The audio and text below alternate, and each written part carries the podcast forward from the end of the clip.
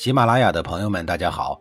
告诉大家一个好消息，除了音频以外，我最近开始以视频的方式为大家讲历史，内容也不再局限于中国古代史，而是涵盖人文、社会、西方历史等等，还包括对一些经典童话人物、历史人物进行全新解读。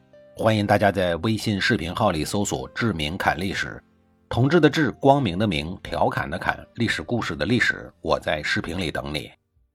上一集里，我说到了杨虎为了保护释放他的小兵卒子，捅了他一剑的事儿。话说这杨虎顺利的出城以后，他去了哪儿呢？他还能去哪儿啊？去找保护伞齐景公啊！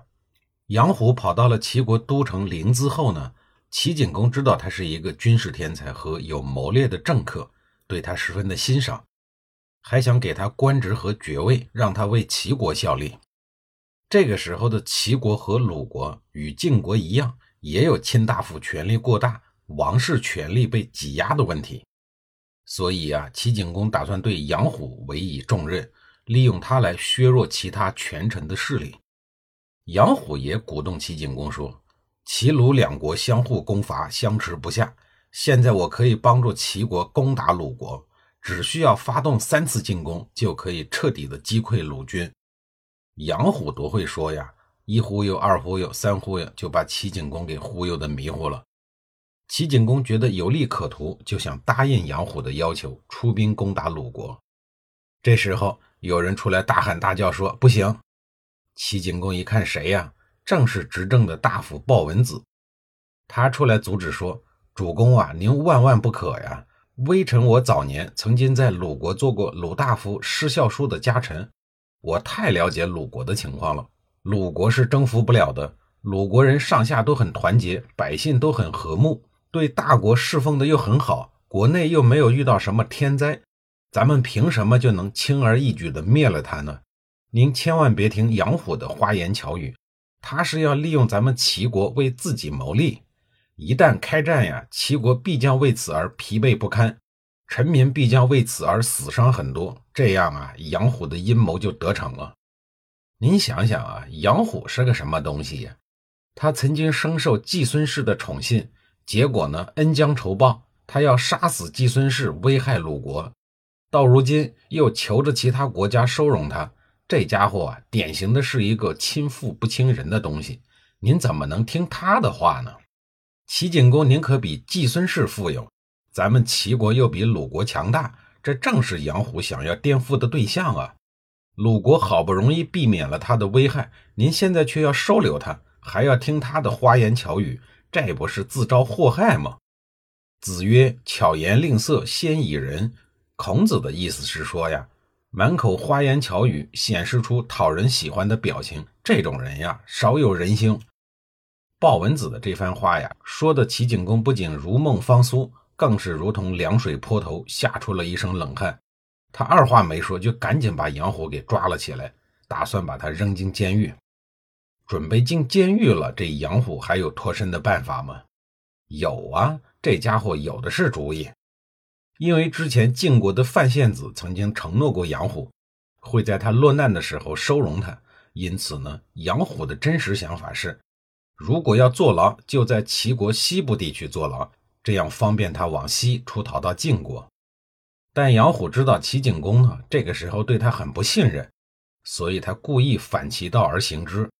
他向齐国的法官表示，坐牢啊没有问题，自己愿意接受齐国的劳动改造，但有一个小小的要求，就是想到齐国的东部地区去坐牢。他并表现出对东边的监狱十分期待和兴奋，天天打听，还放言说呀。哎呀，你们的国君什么时候把我流放到东部啊？快点吧，我都快急死了。他这么一期待和兴奋，反倒把法官和齐景公给弄毛了。哟呵，杨虎这小子怎么对去东边那么兴奋呀？这家伙脑袋不简单，是不是在东边有利于他搞什么阴谋诡计呀？不行，我可不能上你的当。你不是想去东边吗？我非不如你所愿，我就和你反着来。随后呢，齐景公下令把杨虎囚禁在了齐国的西部地区。得，这一下子就上了杨虎的当了。